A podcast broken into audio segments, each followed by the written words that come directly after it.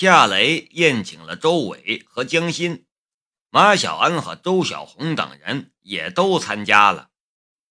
周小红、陈阿娇等人的文化都不高，身上带着泥土的气息，但夏雷并不在乎周伟和江心对他们的看法，他不会因为他现在取得了什么成就而轻看他们。事实上。周伟和江心也没有半点轻看马小安等人的意思，大家有说有笑，一顿饭吃得热热闹闹。下午送走了周伟和江心，夏雷和马小安去海珠市工商局注册公司。雷子，公司的名字你想好没有？车上，马小安问道。夏雷说道。还用想吗？雷马制造。那个，把“马”字去了吧。公司是你的，我的名字在里面，感觉别扭。马小安说道。夏雷笑了一下。公司是我的，但你也是我的兄弟。我说过，我们有难一起当，有福一起享。公司成立以后，你也要帮着管理。以后生意走上正轨之后，你就别干活了，帮着管理就行了。就工作室里的那几个人肯定不行的，我们还要招一些文化程度更高、技术更好的工人。总之一句话，我赚得多，我就给你多分点；我赚的少，就给你少分一点。雷子，我马小安心中一片感动。说不出话来。夏雷拍了一下他的肩膀：“小安，我们从小一起玩到大，只有这辈子兄弟，哪有下辈子兄弟？我不是那种发了财就把兄弟撇开的人。”马小安说道：“什么只有这辈子兄弟，下辈子我还和你做兄弟？这辈子你混得好。”我跟着你混，下辈子就轮到我了。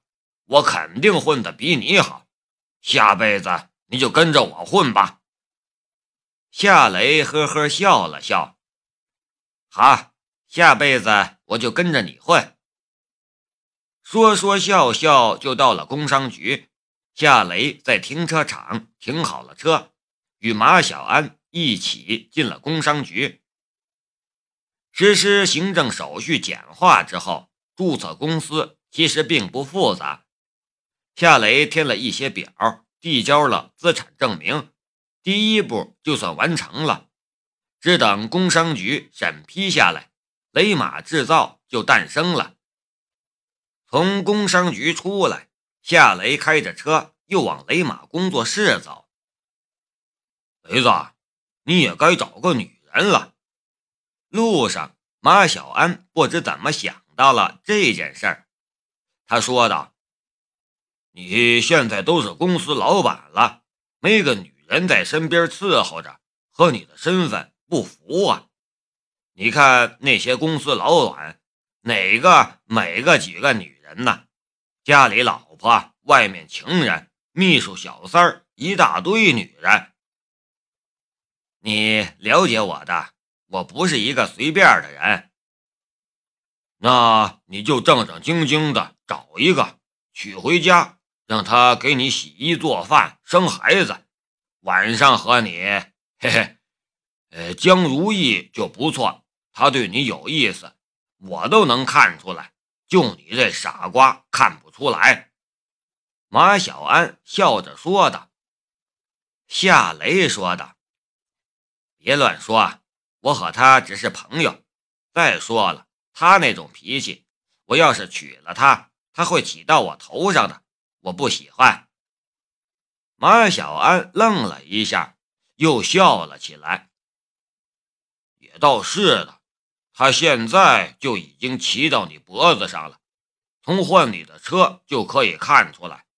要是你们结婚了，他一准儿从你的脖子上爬到你的头上。呵呵，你命苦，你就认了吧。夏雷苦笑着摇了摇头，不想再聊这个话题了。这个时候，他的脑海里忽然又浮现出了申屠天音的容貌，冷艳绝伦，贵气逼人。他的心里一声叹息，暗暗的道：“我一定是病。”一辆满载沙土的运渣车突然从后面冲上来。夏雷吓了一跳，赶紧变道。运渣车擦着 Polo 车的侧边驶了过去，轮胎所搅起的风竟让 Polo 车一阵晃动。妈的，你敢去投胎呀！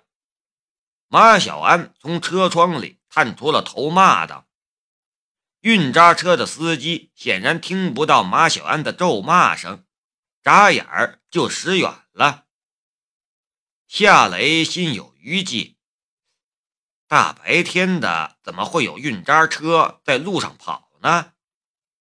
马小安说道：“可能是工地上的小子开出来找乐子的吧，要不就是获得了许可加班运渣土的。”夏雷也没有多问，继续开车。几分钟后，Polo 车来到了雷马工作室。所在的街道，夏雷放缓了车速，滑行了一段之后，将车子停在了路边。还没下车，他便看见池静秋站在工作室的门口。他心里暗暗的道：“池静秋这次难道是来下订单的？如果是的话，该接我还得接。生意毕竟是生意。”雷马工作室升级成公司之后，我需要更多的客户，即便是池静秋这样的客户也不能拒绝呀。雷马工作室升级成了雷马制造公司，员工多了，工资要钱，五险一金也要钱，还有奖金、劳保什么的。如果仅靠他与神州工业集团的精加工生意，那显然是不行的，而且那种精加工的零件只有他一个人能做，别人根本就做不了。他总不能凭一己之力养活一个公司吧？那是不可能的。所以，普通的生意才是最重要的，也只有普通的生意才能养活更多的工人。石静秋看见从车里走下来的夏雷。跟着就向夏雷招了招手，脸上也带着笑容。雷子，我等你好久了。夏雷也笑着打了一个招呼。静秋，好久不见。却就在这时，马小安突然一声惊呼：“小心！”夏雷刚要回头，马小安却已经猛扑过来，一掌将他推开。便在那一瞬间，一辆从对向车道斜切过来的运渣车狠狠地撞在了马小安的身上，他的身体被高高的抛飞了起来，还有他口中所喷出的鲜血，就像是雨点一样在空中飘飞。砰！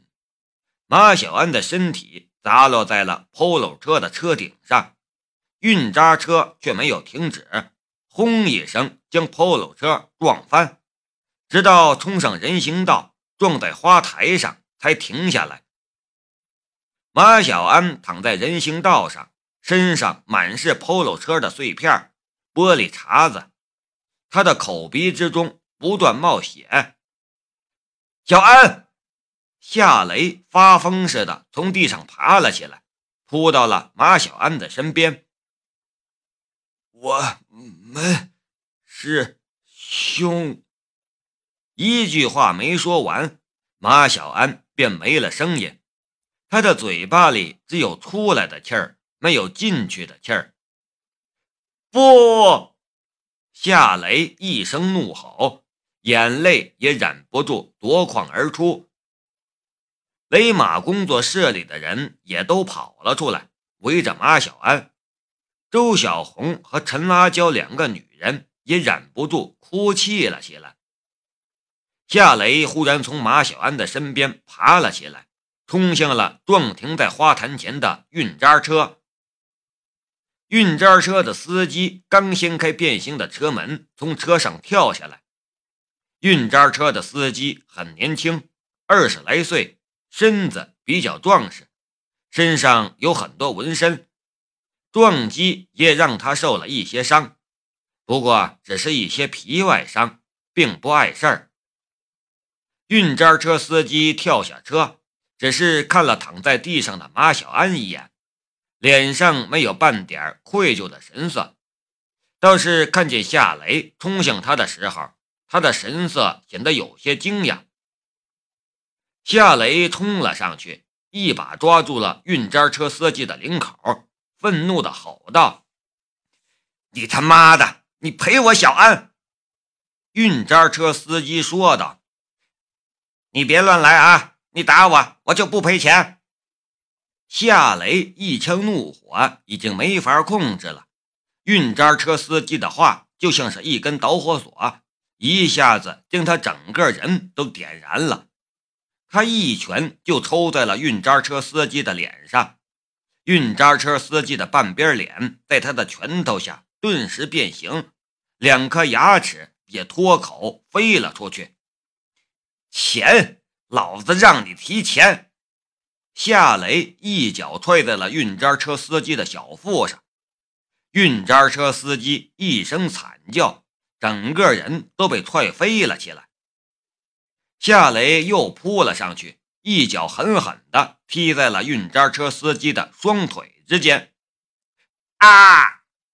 运渣车司机疼得直冒冷汗，脸上没有半点血色。刚才他还嚣张，可这个时候满眼都是恐惧了。夏雷还要扑上去殴打他，王有福和崔勇却冲上来抱住了他。雷老板，你不能再打了，你会打死他的。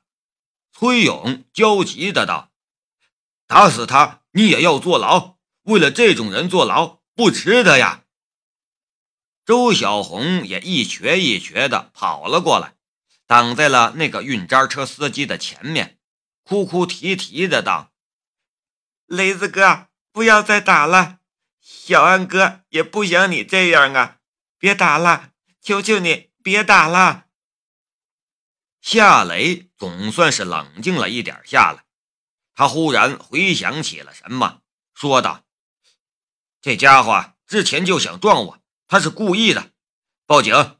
这家伙是蓄意谋杀。运渣车司机跟着说道：“你你别乱说啊！我也不知道怎么回事就撞过来了，一定是车子失控了。我都不认识你们，我谋杀谁呀？你没证据可不要乱说，我会告你诽谤。”夏雷的眼神一下子变得阴冷了起来。你是？何老七派来的？何何老七是谁？运渣车司机的眼神闪烁了一下。我都不知道你在说什么。我要杀了你！夏雷失控了，要扑上去。周小红忽然扑了上来，死死的将夏雷抱住。夏雷推开他，他干脆一把抱住夏雷的脚。一边哭喊道：“雷子哥，你你冷静点啊！”运渣车司机突然爬起来，撒腿就跑。王有福一把抱住他，将他摔倒在了地上。工作室的陈阿娇等人也跑了过来，七手八脚的将运渣车司机摁住了。石静秋走了过来，他的神色也很慌张。雷子，我我打了急救车的电话，还有报警的电话。你冷静一点，为了这种人不值得。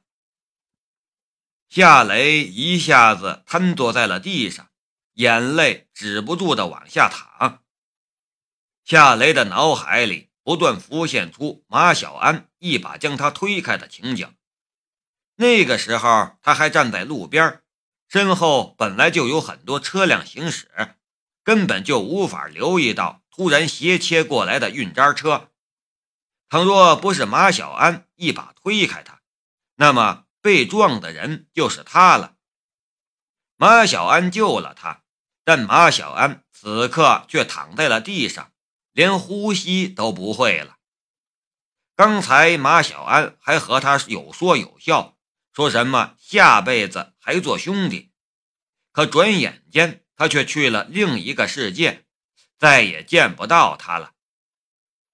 夏雷的脑海里又浮现出了他与马小安小时候的一些情景，他和马小安在河里游泳，往女同学的书包里放青蛙、掏鸟窝。马小安走。了！啊！夏雷仰天怒吼，天宫没有半点回应。